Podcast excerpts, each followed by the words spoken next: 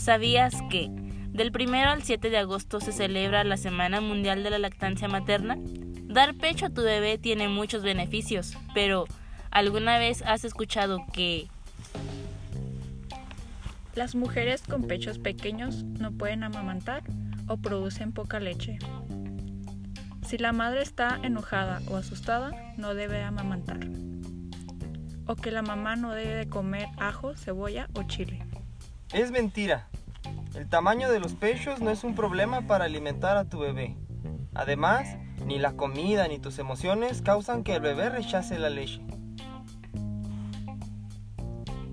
Recuerda buscar información confiable sobre la salud y la alimentación de tu bebé. Acude con tu nutriólogo o médico de confianza. Di a la lactancia materna.